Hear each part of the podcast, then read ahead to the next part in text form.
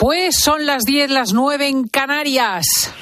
Con Cristina López Slichting, la última hora en fin de semana. Cope, estar informado.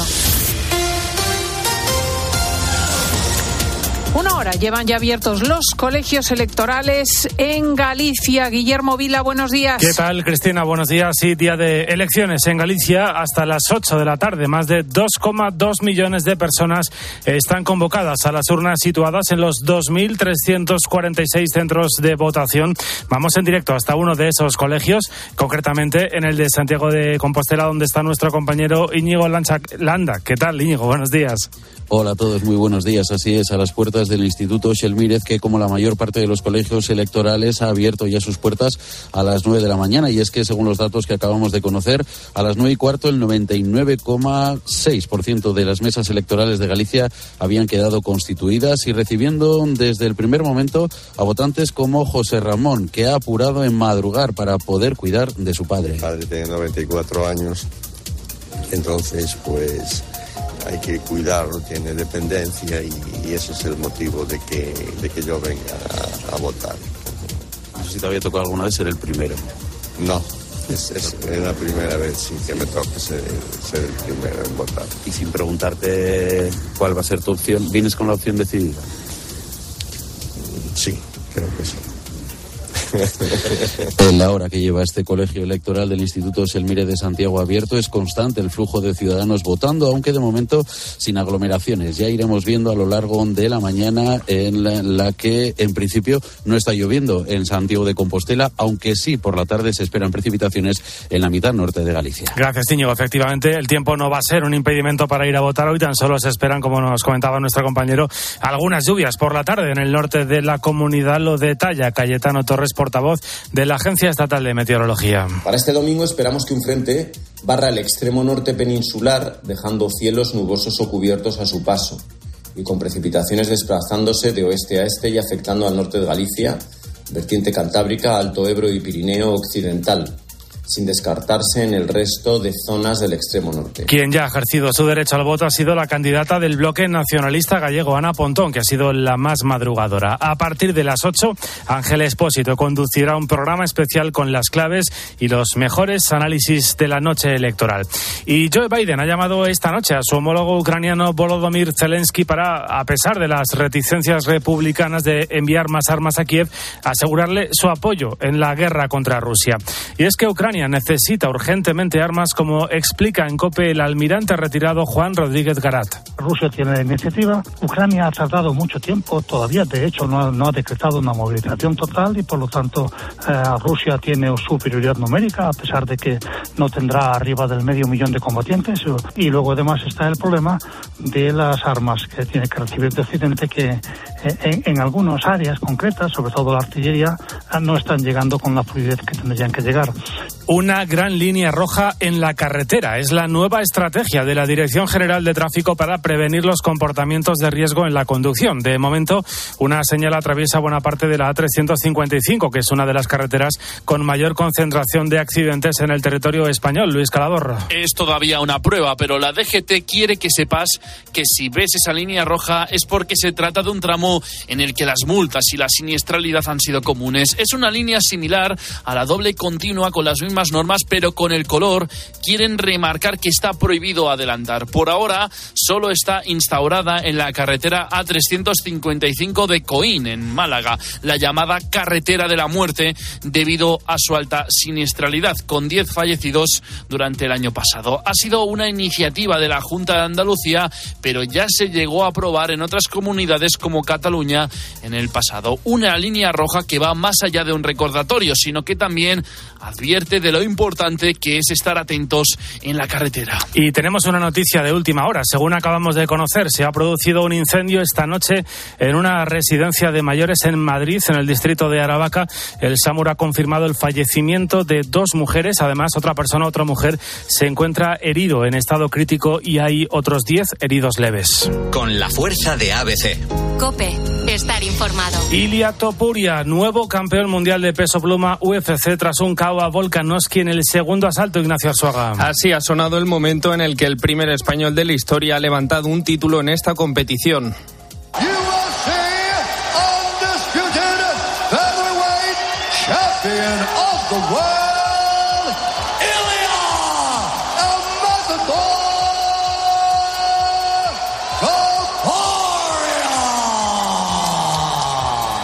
El matador mantuvo el orden y la estrategia durante todo momento en el primer round y la tónica continuó en el segundo hasta que Topuria consiguió llevar a su oponente contra la jaula para contactar un potente derechazo que ha dejado completamente noqueado al peleador australiano. De esta manera, le ha hecho historia convirtiéndose en el primer español campeón en cualquier categoría de la UFC. En fútbol, la vigésimo quinta jornada continúa a las dos y lo hará con un Rayo Vallecano Real Madrid. El conjunto de Ancelotti llega a Vallecas con la intención de seguir aumentando su ventaja sobre el Girona y consolidarse en la primera posición. A las cuatro y, a las cuatro y cuarto sigue con un Granada Almería, a las seis y media Mallorca Real Sociedad y a las nueve de la noche Betis a la vez. Y en baloncesto se juega hoy la final de la Copa del Rey en Málaga. El Real Madrid, que eliminó ayer al Valencia Basket, se medirá a partir de las seis y media contra el Barcelona Verdugo del Lenovo Tenerife. Todo en tiempo de juego. Comienza ya el fin de semana de Cope con Cristina. Muchísimas gracias, Guillermo Vila. Nos juntamos dentro de una hora para las noticias. Y aquí empieza efectivamente fin de semana de Cope con Cristina. Cristina López Slichting. Fin de semana. Cope, estar informado.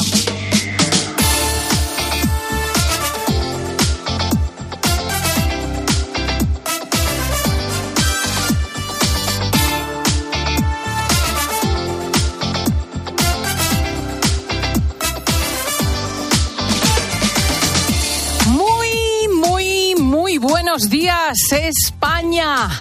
Por fin es domingo 18 de febrero. Hace tiempo templado y primaveral y así seguirá, como nos decía Jorge Olcina.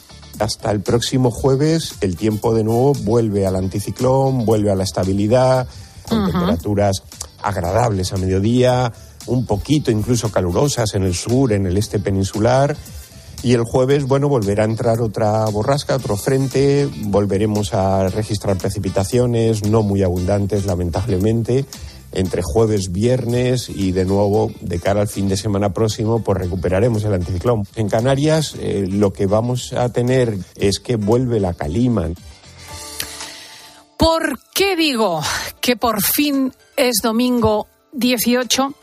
Porque es día de elecciones en Galicia. Es que hay que ver el flujo de información que monopolizan las elecciones y lo mucho que ahora alborotan por la tensión y la división política que hay en España. En Galicia, los comicios han estado normalmente centrados en asuntos domésticos de los gallegos, que siempre han sido muy prácticos. Pero de repente, estas elecciones se han convertido en nacionales, como pasó con las andaluzas. ¿Por qué? Pues porque de tal modo ha encrespado el ambiente la amnistía y los privilegios a Carlas Puigdemont que el asunto ha sobrevolado toda la campaña. Hay dos bloques en las elecciones gallegas y están muy reñidos. O saca mayoría absoluta el PP con 38 escaños o gobierna el independentismo. Porque lo alucinante es que el Partido Socialista Gallego va a quedar en un vergonzoso tercer puesto y su única esperanza es apoyar al BNG para que pueda gobernar. Los candidatos son básicamente Alfonso Rueda, que ha sucedido a Feijó en el PP, y Ana Pontón, una nacionalista extrema que ha tenido el acierto de presentarse como moderada y progresista. Quizá por eso, para compensarla, los populares van con un programa muy social. Vivienda pública, nuevas residencias de ancianos y centros de día de discapacitados, gratuidad de la primera matrícula universitaria y más empleo femenino. Los del BNG, que se presentaron, ojo, a las europeas con Bildu y Esquerra Republicana de Cataluña, y que van a repetir de nuevo en junio con semejante compañía, van con todo el paquete que estos partidos lucen en el Congreso de España. O sea, independentismo y derecho a decidir, poder judicial propio, policía gallega, inmersión lingüística al estilo catalán y creación de una comisión bilateral de transferencias con el Gobierno de España. Como la cosa está tan pegada en las encuestas, los del PP piden a sus votantes que se movilicen y no se vayan a Vox, que no es probable que consiga el 5% necesario para entrar en el Parlamento local y, por el contrario, restaría votos útiles. Los de la izquierda, a su vez, necesitan participación a tope y que su centro social, los más templados, salgan a votar. Que no se queden en casa. Porque se da la circunstancia de que la derecha ha pedido directamente a los votantes socialistas urbanitas, informados y de 50 años, su sector más moderado, que apoye al PP para que Galicia no coja el trantrán de Cataluña y el País Vasco. Elecciones emocionantes, pues, que no se van a ver obstaculizadas y de ahí que todo el mundo insista en el parte meteorológico por la lluvia.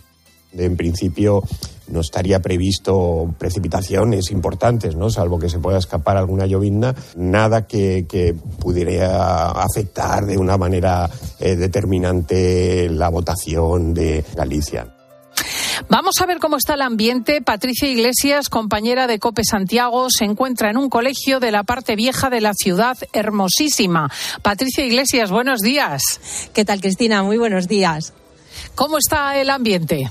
Pues yo te digo que aquí hay mucha, muchísima expectación. Estoy en el Centro Galego de Arte Contemporánea, es uno de los colegios electorales, como dices, de la zona histórica de Santiago, donde desde antes de las nueve de la mañana ya había cola, no mucha, pero ya había gente esperando para poder ejercer el derecho al, al voto. Además, es uno de los, eh, de los colegios electorales donde votaba uno de los principales eh, candidatos en esta cita electoral. Entonces, había mucha expectación mediática que sorprendía también a algunos de los votantes. Escucha. qué viene que hay tanta gente, tantos periodistas ahí y eso, ¿a qué viene?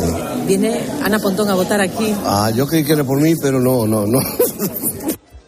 bueno, la gente que también divertida, ¿no? Y, como decíamos, con, mucha, mucha expectación a ver qué va a pasar en esta jornada del 18 de, febrero. Patricia, te iba a eh, preguntar por el voto por correo y por el voto del exterior. Concretamente en el exterior hay una enorme comunidad migrante gallega.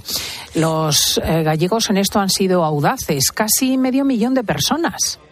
Sí, efectivamente. Y además, ojo, porque hay eh, provincias en las que el voto exterior, el, voto cera, eh, pues tiene un peso muy importante. Eh, caso de la provincia de Ourense, donde un 30% del censo viene del exterior. O sea que no es descabellado que en esa provincia se acabe de hacer el, reparto de, escaños, pues dentro de una semana, cuando termine el recuento de ese voto de la emigración. En el resto de las provincias la cosa está más repartida, 20% de peso del voto cera en Lugo y 15 y 15 en las provincias de Pontevedra y, A Coruña. Pero como dices, no es eh, un dato menor y que a ver si no vamos a terminar la noche electoral cruzando los dedos, eh, esperando al recuento de, ese voto que tardará pues eh, a lo largo de, toda esta semana. Exactamente.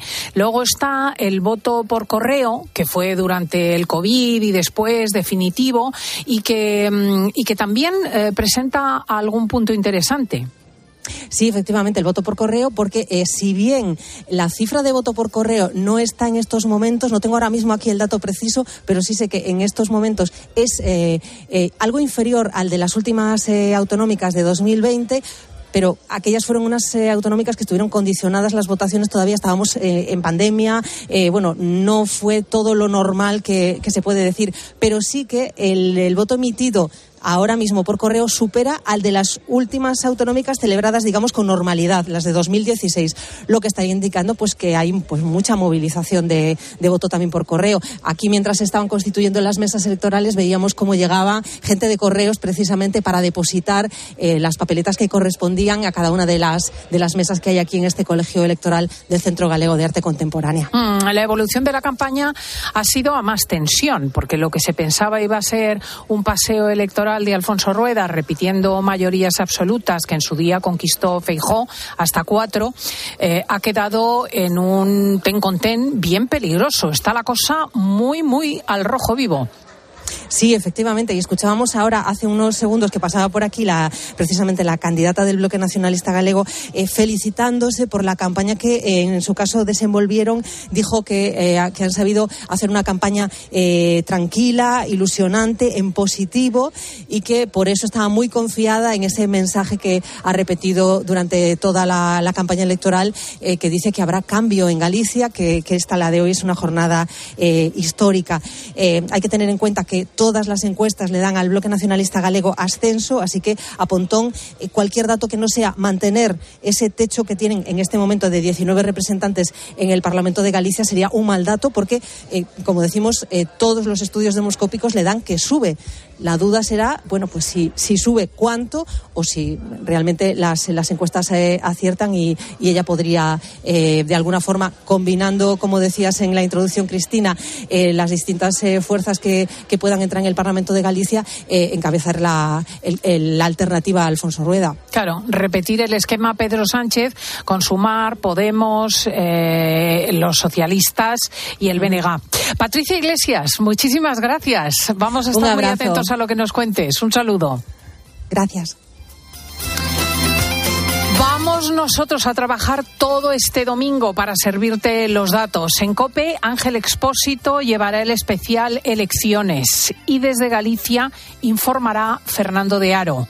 La 13, nuestra televisión, empieza a las 10 el especial de Antonio Jiménez y ahí estaré yo, puntual, para ver qué ocurre y contártelo. Y es otra vez, es otra vez el Día de las Madres. Las madres siempre las madres.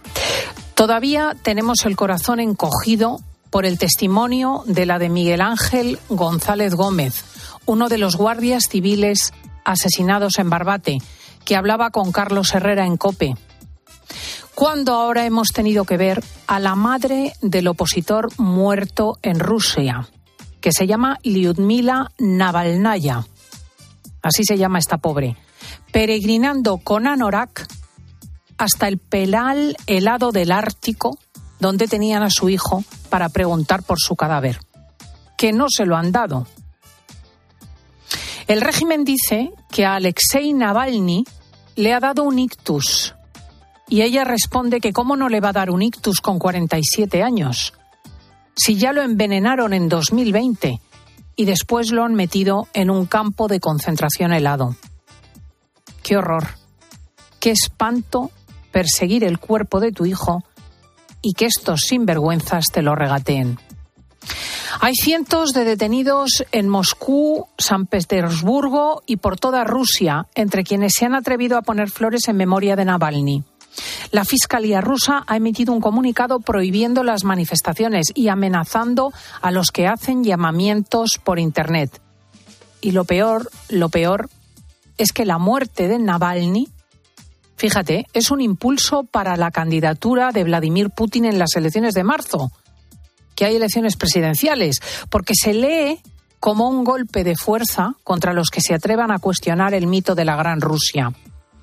Se suma al triunfo de las tropas rusas en la ciudad de Avdivka, cerca de Donetsk, donde las tropas de Zelensky, las tropas ucranianas, se estaban quedando sin munición.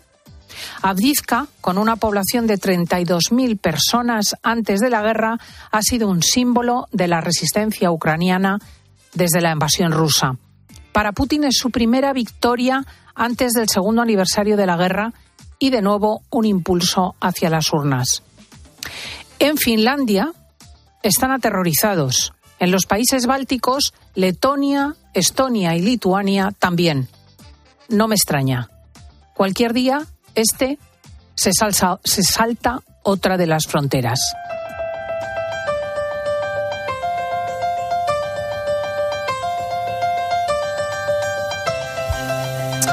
En fin, vamos a las cosas de comer. Hay dos asuntos que en las familias españolas preocupan mucho.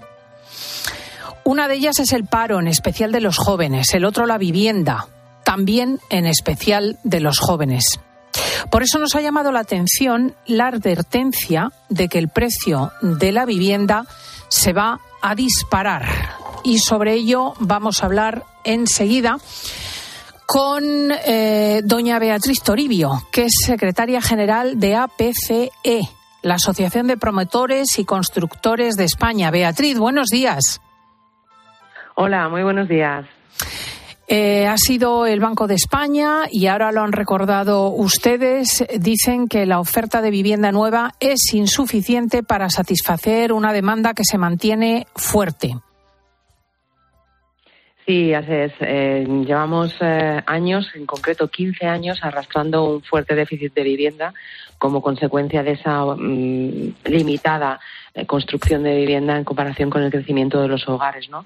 Para que nos hagamos una idea, por ejemplo, en 2023 el déficit de esa vivienda ha sido de 180.000 eh, hogares frente a, y en 2022 de 120.000 y como decía, pues eh, son cifras que vamos acumulando año tras año y que explican ese desajuste entre la oferta y la demanda que provocan pues esos eh, importantes repuntes en el precio de la vivienda y que de seguir en esta línea pues veremos que en los próximos años van a ir a más.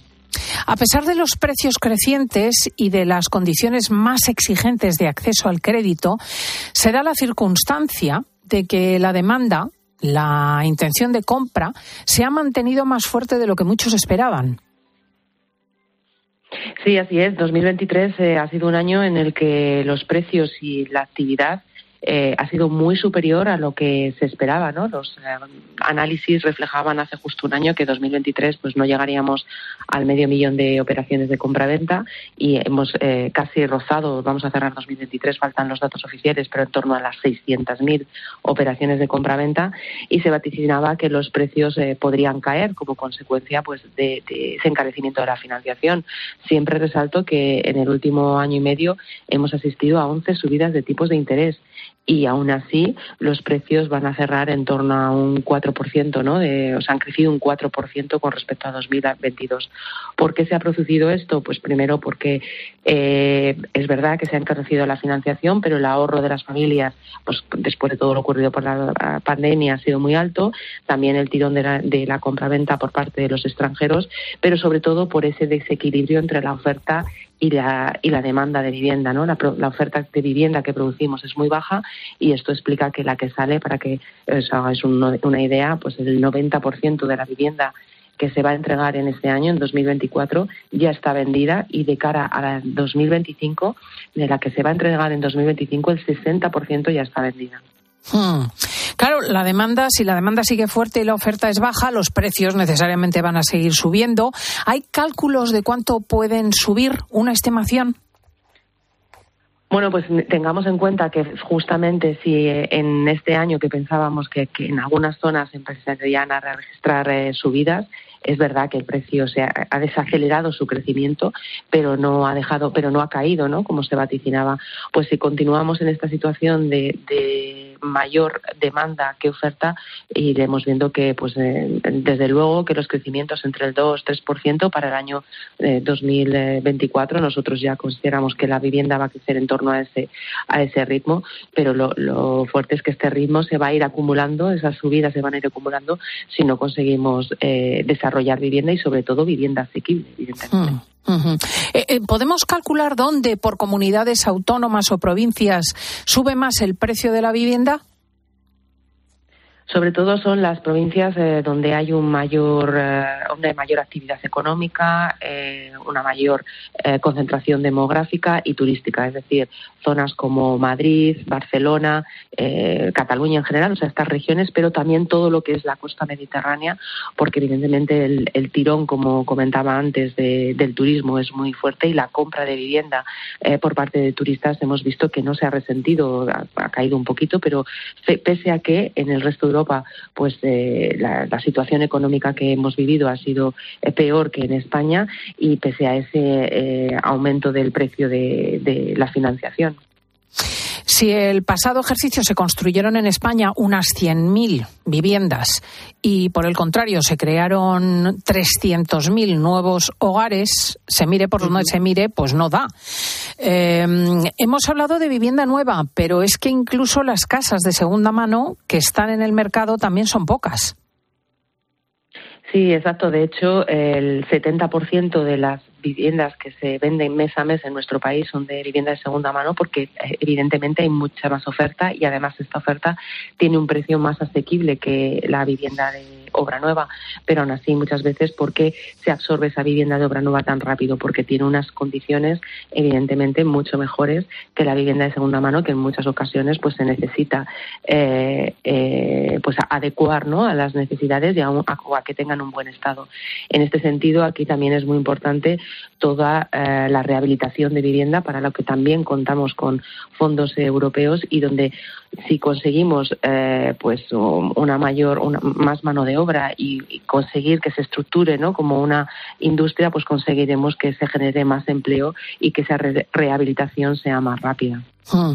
eh, explícanos Beatriz por qué se construyen tan pocas viviendas en España bueno, principalmente porque no se desarrolla suelo y el que se produce se produce muy lentamente. Cristina, para que os hagáis una idea, el suelo es la materia prima de una vivienda y representa el 40% del precio de esa, de esa vivienda. Si se alarga el proceso de desarrollo de un suelo, pues se alarga, se alarga el proceso de construcción de esa vivienda y todo esto repercute en su precio. Por eso pedimos que una reforma crucial en esta legislatura tiene que ser la reforma de la actual ley del suelo, que es muy antigua. Esto ya ha anunciado la actual ministra que, se va a realizar en los próximos meses y se va a sacar una ley que quedó pues en el cajón, que es la ley de seguridad jurídica. Y, y con ello lo que necesitamos es que se agilice sobre todo eh, los procesos para la concesión de licencias, porque estos pueden llegar a tardar pues en concederse una licencia de media 12 meses, cuando ya tenemos mecanismos en determinadas comunidades autónomas, como por ejemplo la Comunidad de Madrid, donde hay una licencia básica que se consigue en dos meses y que te permite construir el 70% de un edificio. Hay que reducir los plazos de, de ejecución, pero también eh, facilitar un mayor acceso al, suelo finalista y además del tema del suelo eh, necesitamos eh, atacar en la fiscalidad. ¿Por qué? Porque el 25% del precio de una vivienda son impuestos. Y nosotros aquí, de cara a, tenemos un reto fundamental que es eh, favorecer el acceso de la vivienda a de los españoles, sobre todo de los jóvenes, y por eso nosotros lo que proponemos aquí es que eh, para desarrollar más viviendas asequibles se homogenice la, fiscalidad de, la VPO, ¿no? que toda la, la vivienda protegida tenga un, una fiscalidad del 4% para así impulsar su desarrollo.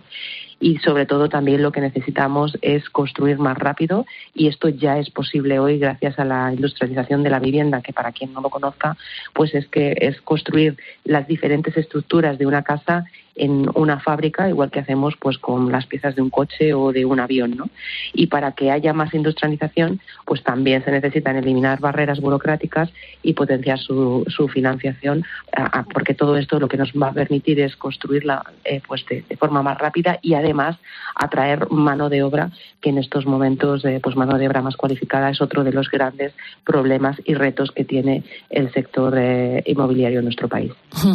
Estamos hablando de la compra de Beatriz, pero para los que opten por el alquiler estamos en las mismas. Totalmente. El alquiler, de hecho, es eh, un mercado que, bueno, pues siempre ha estado en un segundo lugar en nuestro país, porque hemos, un, hemos sido un sector que se, ha, se ha eh, centrado en la compra de vivienda y aquí lo que necesitamos es, pues también más oferta, pero que sea oferta de vivienda eh, asequible. Es verdad que tenemos fondos europeos que, que, van a apoyar en este sentido, pero necesitamos que se agilicen de forma rápida, porque son fondos que, de hecho, una de las ayudas que se ha aprobado en este esta semana es para la construcción de más de 50.000 viviendas eh, asequibles en alquiler, eh, gracias a la llegada de 40.000 millones de euros a través de los fondos NEXT, pero estas viviendas tienen que estar ejecutadas en junio de 2026. Y, y bueno, es posible hacerlo, pero para que, para que se realice, pues necesitamos, como comentaba, gestión más rápida y eficaz del suelo, agilidad en las licencias, fiscalidad y, y, mayor financiación a la industrialización. Hay que despabilar, es evidente. Muchísimas gracias en esta mañana a doña Beatriz Toribio de la Asociación de Promotores y Constructores de España. Un saludo. Vamos a ir a la escuela de padres en unos instantes. Cristina López Slichting. Fin de semana. Cope, estar informado. Lo están revisando en el bar. ¡Que lo anule! Nadie te lo narra igual. Nadie te hace vibrar tanto como tiempo de juego en Cope. Como bola. Con la Liga. Este domingo, Rayo Vallecano, Real Madrid. Y además, el básquet. La lucha por el título de la Copa del Rey de Baloncesto. Tiempo de juego con Paco González, Manolo Lama y el mejor equipo de la radio deportiva. Tocamos la guitarra. Sí, mira, mírala. Ahí está, ahí está. El número uno del deporte. ¿Sabes cómo se dice optimismo en alemán? Optimismos. Fácil, ¿verdad? Pues así de fácil te lo pone Opel si eres empresario autónomo. Descubre la tecnología alemana del futuro con los días pro empresa de Opel. Solo hasta el 29 de febrero condiciones excepcionales en toda la gama de turismos y comerciales. Ven a tu concesionario o entra ya en opel.es. Ser humano ha pisado la luna, pero sacar las legumbres cocidas del tarro nos sigue costando. Hasta ahora, con el nuevo tarro ancho de Legumbres Luengo todo es más fácil. Salen intactas muy rápido y con su sabor único. Legumbres Luengo, la nueva pasta. Con Chin Chin de Aflelu, llévate tu segundo par de gafas con cristales progresivos por solo un euro más. Y además, puedes pagar hasta en dos años sin intereses ni comisiones. Sí, tu segundo par de gafas progresivas por solo un euro más. No te lo pierdas. Ver condiciones. ¿Y si el coche del futuro ya estuviese aquí? En Spoticar, líder europeo en vehículos de ocasión, te ofrecemos coches con hasta tres años de garantía. Visita tu concesionario y disfruta de disponibilidad inmediata reservando tu coche en spoticar.es. Y ahora, hasta final de mes, en Spoticar, descubre condiciones excepcionales de financiación con Stellantis Financial Services. Consulta condiciones en spoticar.es. Escuchas fin de semana. Y recuerda, la mejor experiencia y el mejor sonido solo los encuentras en cope.es y en la aplicación móvil. Descárgatela.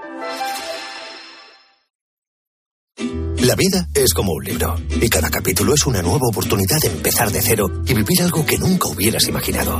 Sea cual sea tu próximo capítulo, lo importante es que lo hagas realidad. Porque dentro de una vida hay muchas vidas y en Cofidis llevamos 30 años ayudándote a vivirlas todas. Entra en cofidis.es y cuenta con nosotros. UMAS, mutua especialista en seguros para el sector educativo. Ofrecemos una solución integral para los colegios y guarderías. Daños patrimoniales, responsabilidad civil, accidentes de alumnos. Más de 1.400 centros ya confían en nosotros. Visítanos en umas.es. UMAS, más de 40 años de vocación de servicio. En Alquiler Seguro sabemos que cada cliente es único. Por eso estamos orgullosos de ser la primera empresa del sector en recibir la certificación AENOR de compromiso con las personas mayores. Horario preferente, más de 50 oficinas a tu disposición, gestores especializados y mucho más para que la edad no sea un obstáculo en tu alquiler. Alquiler Seguro, la revolución del alquiler. Al dolor de cabeza, ni agua.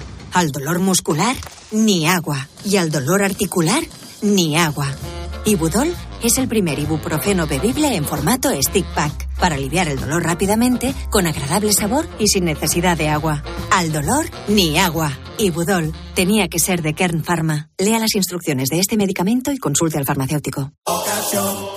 Quiero un auto que me mole. Nuestra oferta es enorme. Yo mi coche quiero tasar. Nadie le va a pagar más. Si en las huellas quieres buscar. El de Sevilla de Perlas me va. Te lo traemos de saldo está. 15 días para probar, mil kilómetros para rodar. Lo sentimos, pero no quedan utilitarios en alquiler. ¿Le importaría ir en un descapotable último modelo? A que a todos nos gusta recibir más de lo que esperamos. Pues en Berti tienes el seguro de tu coche desde solo 180 euros y además te llevan las revisiones y mantenimiento ilimitados totalmente gratis durante un año. Ah, sí, sí, más. Calcula tu precio en Berti.es. Ahorra tiempo, ahorra dinero. Los goles de tu equipo solo se viven así en tiempo de juego. Vamos a ver si aparece el Atlético Aviación. Pincha el Griezmann. Da por los campos el Nesiri. Del Sevilla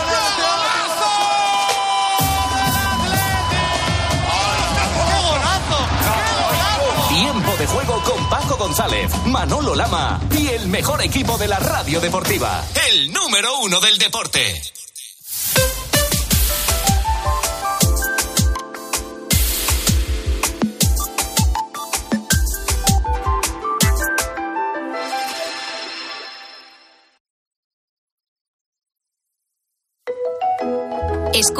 Fin de semana. Con Cristina López Slichting. Cope, estar informado.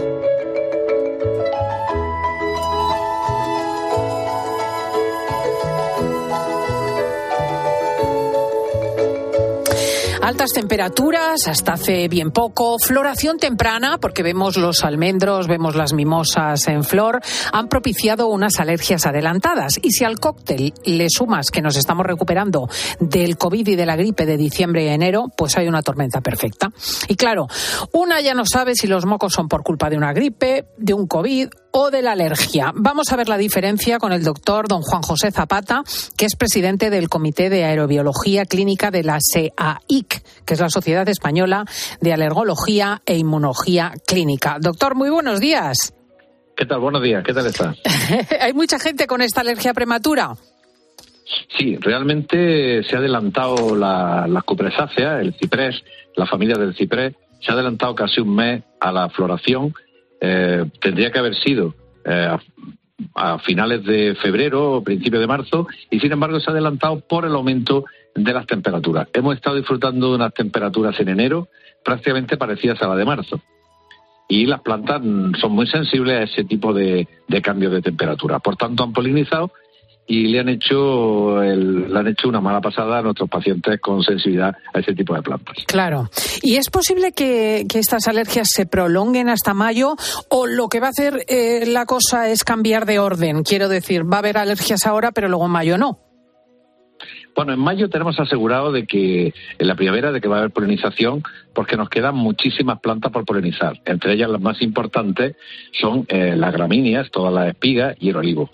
Lo que sí es cierto que eh, se van a producir de una manera que realmente no podemos saber, no podemos predecir, porque las temperaturas extremas de este último año están cambiando la, em, la, polinización de las plantas. Le pongo un ejemplo.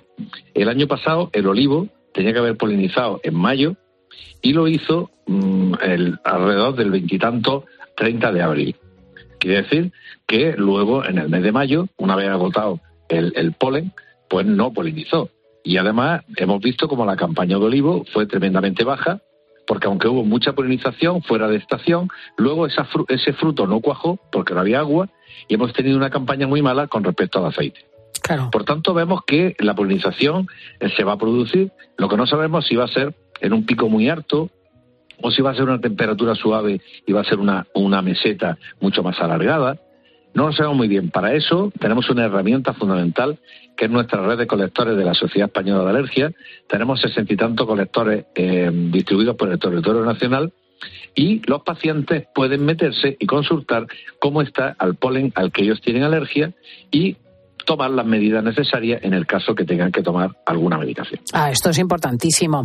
Es normal que exista una confusión entre los síntomas de la alergia y los de los resfriados. ¿Cómo los distinguimos? Bien, la alergia e-, es, algo que no suele estar acompañado, como los resfriados, de fiebre, de dolores de cabeza, de dolores de garganta, de postración, de quebrantamiento, dolores articulares.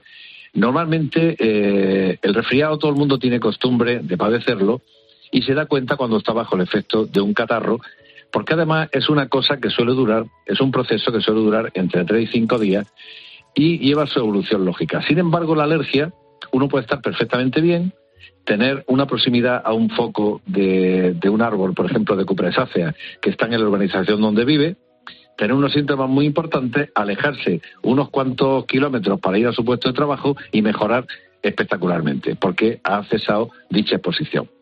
Por tanto, son síntomas eh, que afectan a los mismos órganos, pero las características de los síntomas, como digo, son muy diferentes. Claro. Bueno, eh, ciertamente eh, mm, aquí tienen los eh, oyentes una indicación muy manifiesta de cómo distinguir las cosas y también les encomendamos que se metan en esa página para saber dónde acontece cada floración del ciprés, de la, de la espiga, de, lo que sea, ¿no? ¿Cómo es la página, doctor? La página es porones.com y es una página donde se puede consultar eh, eh, además es libre, em, se puede meter cualquiera desde cualquier puesto, el teléfono, el ordenador.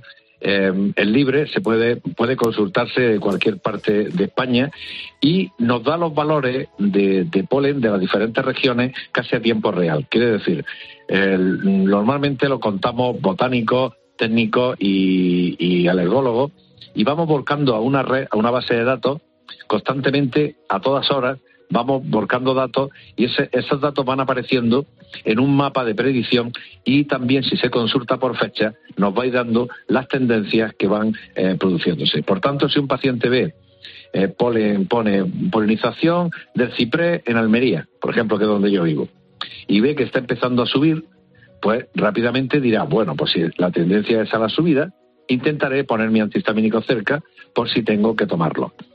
Y de esta manera puede consultar no solamente el ciprés de Almería, si está en Almería, sino que si esos días va a viajar, por ejemplo, a Córdoba, donde las cupresáceas son muy altas, puede también saber cuál es el nivel de cupresáceas que hay en esa provincia. Está por tanto, muy importante. Eh, es muy importante además que el paciente esté adiestrado por su alergólogo de cuáles son más o menos las cifras de polen de reactivación de cada uno de los tazones para saber un poco qué puede pasar también eh, dependiendo de los niveles que haya. Pues es el doctor Juan José Zapata, presidente del Comité de Aerobiología Clínica de la SEAIC. Muchísimas gracias. Encantado siempre de colaborar con ustedes. Un saludo, adiós, adiós, doctor. Hasta luego, Cristina.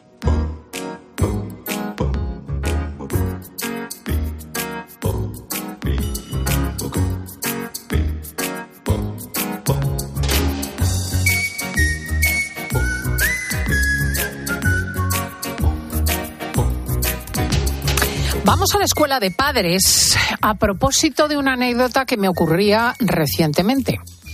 Y es que iba un chaval con autismo profundo y retraso mental, de estos que hacen movimientos compulsivos de adelante y atrás, a una piscina y eh, llamaba la atención de los críos pequeños que una y otra vez se acercaban a los padres y les preguntaban ¿y por qué se mueve así? ¿y por qué saca la lengua? ¿y por qué se hace caca?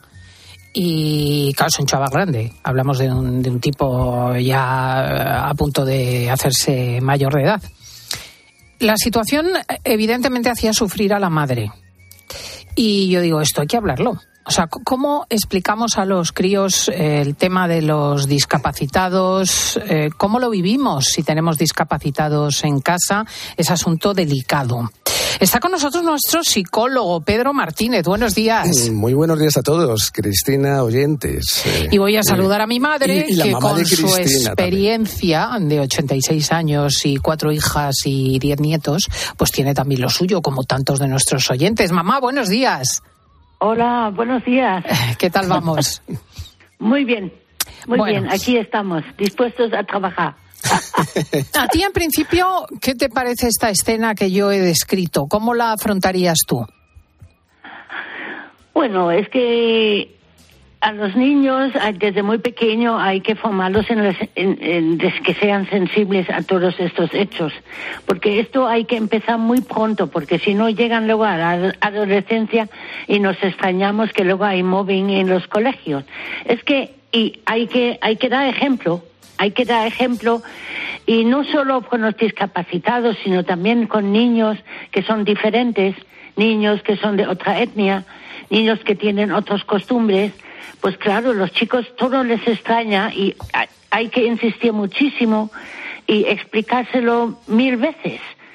Y, y, sobre todo que te vean también a ti sensible a todas estas cosas, porque, porque lo mejor siempre es el ejemplo. Mm. Es el ejemplo, con mucho que hables y mucho que expliques, lo mejor es el ejemplo de, de ser caritativo con todas estas personas, bien por su enfermedad, bien por su color o bien por, por su, su, etnia. Porque ah. yo me acuerdo mucho de un caso, de un caso, por ejemplo, que ocurrió, yo no sé si fue por, por la parte de, de Vallecas o no sé dónde, que iban a escolarizar unos niños gitanos y las madres se veían en la televisión agrupados delante del colegio dando todos los gritos y, insultos contra esta etnia. ¿Qué pensarían estos niños que lo estaban presenciando y cómo se iban a comportar el día de mañana si se encuentran un niño de otra raza en la clase? Sí, es, es cierto. Yo eh, lo hablaba antes del programa con Pedro y curiosamente, eh, en este ejemplo que yo he contado al principio o el que acaba de mencionar mi madre, eh, él disculpaba a los niños Eh, claro, pero bueno, a mí me ha encantado la exposición de tu madre porque ha tocado todos los puntos, ¿eh? Ha tocado todos los puntos. Claro, disculpaba a los niños porque los niños, los niños son niños. Es decir, eh, los niños si no están acostumbrados a, ver diferencias, se asustan y cuando se asustan lo que quieren es pedir una explicación de lo que está pasando para que así esa incertidumbre pues se vaya. Entonces, una y otra vez van a estar preguntando y les va a sorprender cualquier aspecto. Ya no es una anomalía, una, una discapacidad, ¿no? Sino también el hecho de que se sea diferente, ¿no? Entonces, para, para enseñar a los niños a ser inclusivos, a aceptar las diferencias, pues lo que ha dicho tu madre. Es perfecto el que los padres desde pequeños, eh, desde, desde que los niños son pequeños, les acostumbren a hablar de todos estos temas y les expliquen que son tan normales como cualquier, oye, ¿por qué incluso pasan determinadas cosas? Es decir, que hay que enseñarles y, sobre todo hay que enseñarles y, en ese tránsito del aprendizaje de la empatía que eh, volvemos a repetir, que, que a los cinco años, cuatro o cinco años es cuando esto se empieza a desarrollar, es muy importante que hagamos hincapié en esos momentos, ¿no? Porque la empatía es la capacidad de entender, de sintonizar con las emociones de los demás, como siempre decimos, para así ser capaz de entender su comportamiento, pero también la empatía es la clave para entender las diferencias. Entonces, los niños, en el ejemplo que tú ponías, pues claro, lo que quieren de su madre, de su padre, es que les digan continuamente por qué pasan esas cosas. Una vez que las eh, que encuentran la explicación, pues aparentemente y en función de la edad lo van a aceptar. Pero tampoco nos tenemos que sorprender de que sigan ellos preguntando y que sigan preguntando.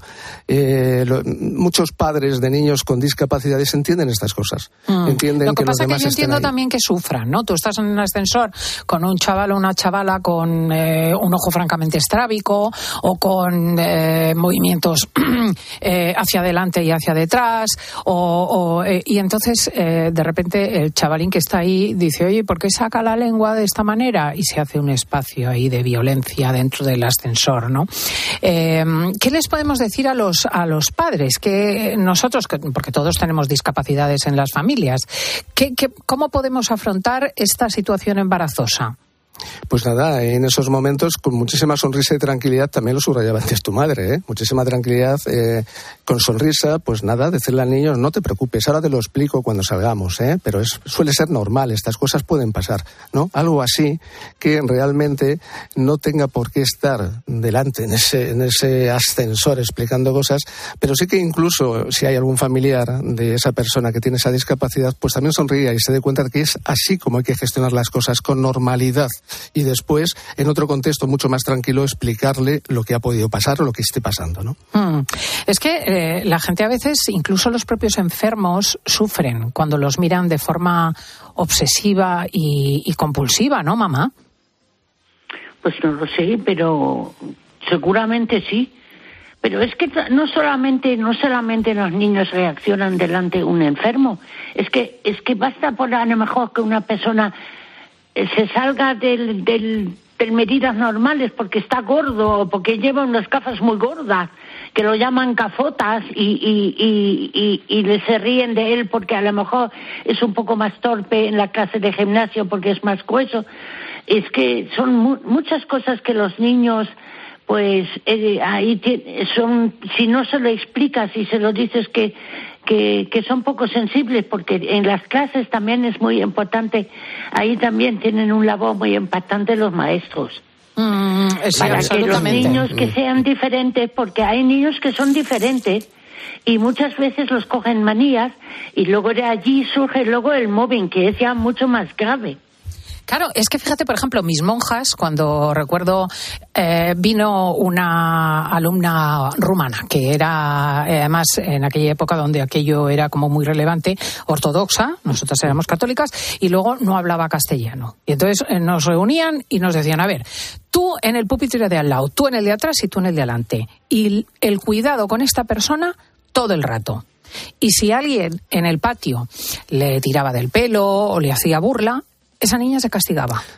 O sea, era de verdad en esto una escuela constante. Claro, y en los colegios hay algo, una práctica que, suele ser habitual en muchos de ellos, no en todos, y esto es la lástima, ¿no? Y es que cuando eh, va a ingresar en el aula alguna persona que tenga alguna eh, discapacidad o que tenga alguna característica que le diferencia de los demás, se prepara a ese grupo de clase. Se les prepara, se les eh, presenta ese caso y se les dice lo que tú estás comentando de, de estas monjas. Se les da a cada uno de ellos prácticamente la función que van a cumplir en la integración de esa persona en ese aula, ¿no?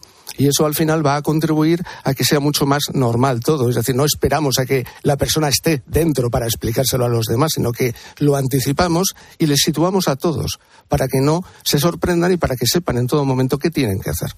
Fíjate que me están, qué graciosas, escribiendo mis compañeras del colegio y recordando que esa niña se llamaba Anca Ionesco. se acuerdan perfectamente, pero que estamos hablando de que teníamos 10 años, ¿eh? Y es que, es que te indicaban, esta persona la tienes que tutelar. Y ya nosotras mismas nos hacíamos cargo, ¿no? Eh, eh, quiero decir, si viene una persona de otra raza, si viene una persona que no puede caminar, si viene una persona que habla otro idioma, si viene una persona, lo que sea, ¿no? Pues eh, tú tienes que mm, protegerla y ayudarla. Se tiene que sentir acogida, se tiene que sentir acogida y acompañada. Y luego ya posteriormente esto, ya incluso la propia clase os pasaría a vosotras, ya se empieza a ver a esa persona como dentro de nuestro grupo. Ya no es diferente, ya está incluida. Mm, es eh, muy necesario esto y la verdad es que mm, eh, mi única duda es los más pequeñajos. Quiero decir, si tú efectivamente, un niño de 3, 4 años, se queda mirando al que babea o, repito, al que saca la lengua de forma compulsiva, etcétera, Mm, no tiene mucho remedio y al final el humor, ¿no? Eh, más que el humor, no, no, hay que castigar a ese niño o a esa niña cuando lo explican y cuando lo preguntan, ¿no? Hay que, hay que entenderlo y por lo tanto con bastante tranquilidad.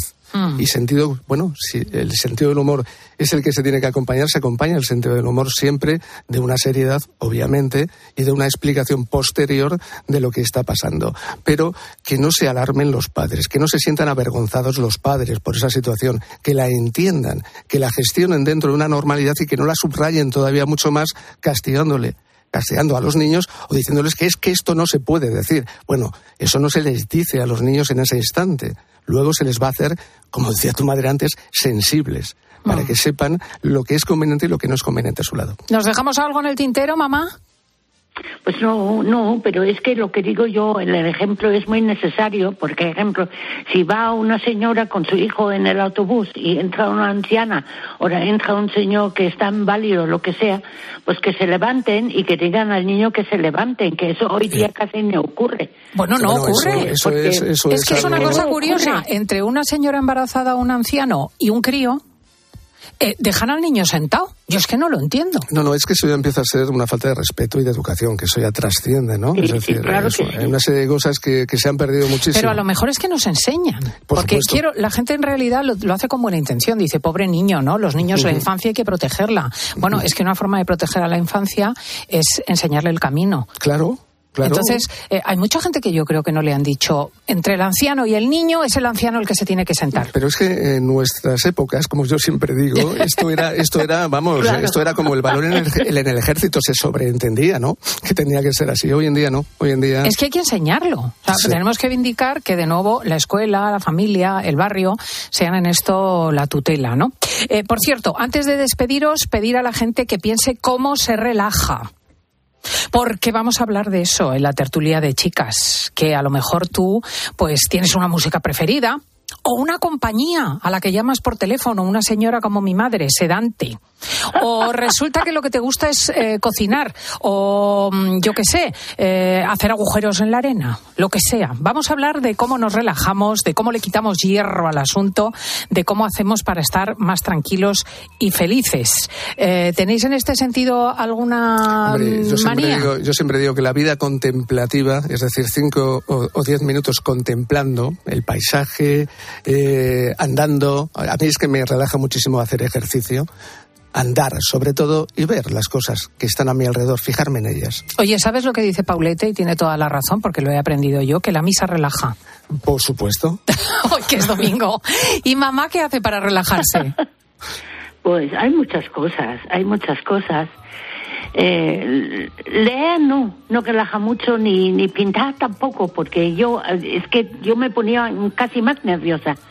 Pero, pero por ejemplo, yo como es que lo ideal es, es como decís vosotros pasear, pero como yo ya tengo problemas con el andar y, y ya no puedo dar paseos, pues me tengo que, me siento, me miro por la ventana, observo a los pájaros y, me tranquilizo y además es que ahora como llevo una vida mucho más tranquila, la verdad que tengo poco, poco, poco situaciones de estrés. bueno, tú tampoco eres una persona que se deje llevar por los nervios. Mamá, luego te llamo. Un abrazo. Gracias a Pedro Martínez. Y el teléfono para que nos mandéis vuestras formas de relajaros. 666 55 40 00. Estás escuchando fin de semana. Y recuerda que si entras en cope.es, también puedes disfrutar en tu móvil del mejor entretenimiento con Cristina López Slichting. Ayer que el final de esta peli es tan bonito, cuando ella está en el coche y le ve y está a punto de abrir la puerta, pero no lo hace. Es que en la vida lo importante es saber aprovechar las oportunidades. Hay coches que solo pasan una vez. Tu Citroën C3 desde 13.200 euros financiando y con entrega inmediata. Solo por esta vez y solo este mes. Citroën. Condiciones en citroen.es. La vida es como un libro y cada capítulo es una nueva oportunidad de empezar de cero y vivir algo que nunca hubieras imaginado. Sea cual sea tu próximo capítulo, lo importante es que lo hagas realidad. Porque dentro de una vida hay muchas vidas y en Cofidis llevamos 30 años ayudándote a vivirlas todas. Entra en cofidis.es y cuenta con nosotros. Aprovecha que este febrero tiene 29 días para disfrutar los Fiat Pro Days y redescubre la nueva gama Fiat Professional completamente renovada, con más tecnología, seguridad y unas ofertas únicas. Visita tu concesionario más cercano y conoce la nueva generación Pro en diésel, gasolina y eléctrico. Fiat Professional. Profesionales como tú. Y ahora pide un deseo. Últimamente me piden mucho ser de mi BP, porque así siempre puedes tener a mano tu tarjeta virtual en tu app Mi BP, consultar tus saldos, ofertas y promociones. No, si yo ya soy de BP. Ah, bueno, pues entonces no sé qué más puedes pedir, un coche, una Si tú también quieres pedir un deseo, descarga la app Mi BP y consigue estas y muchas más ventajas. En cofidis.es puedes solicitar financiación 100% online y sin cambiar de banco. O llámanos al 900 84 12 15. Cofidis, cuenta con nosotros. ¿Sabes cómo se dice optimismo en alemán? Optimismos. Fácil, ¿verdad? Pues así de fácil te lo pone Opel si eres empresario o autónomo. Descubre la tecnología alemana del futuro con los días pro empresa de Opel. Solo hasta el 29 de febrero condiciones excepcionales en toda la gama de turismos y comerciales. Ven a tu concesionario o entra ya en opel.es.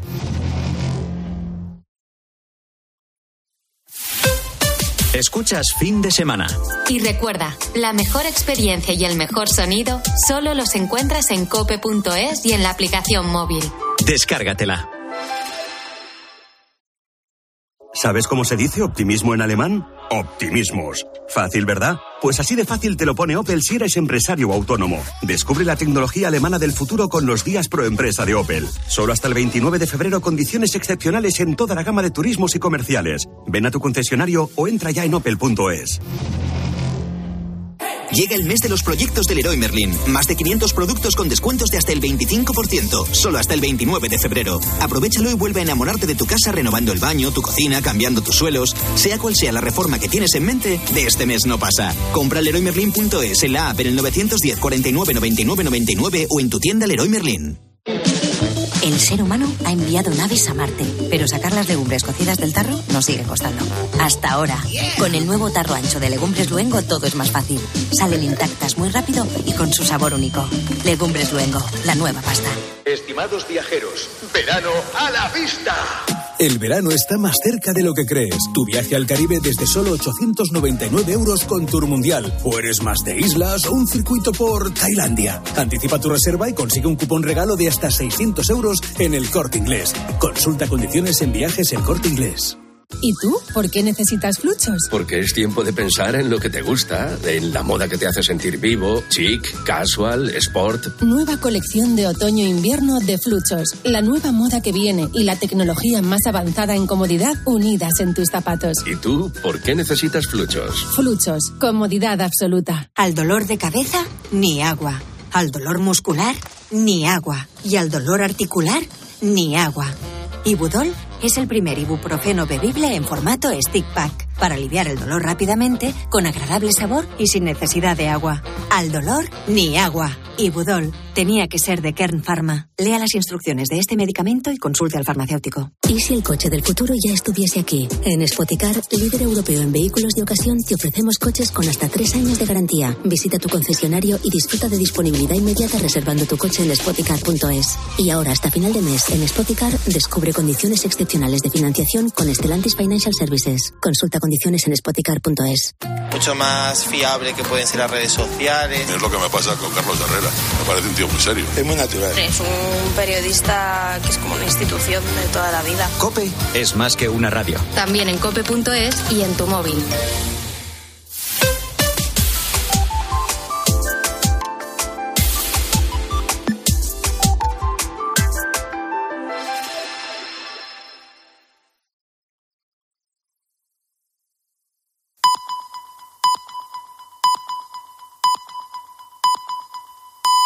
¿Qué son las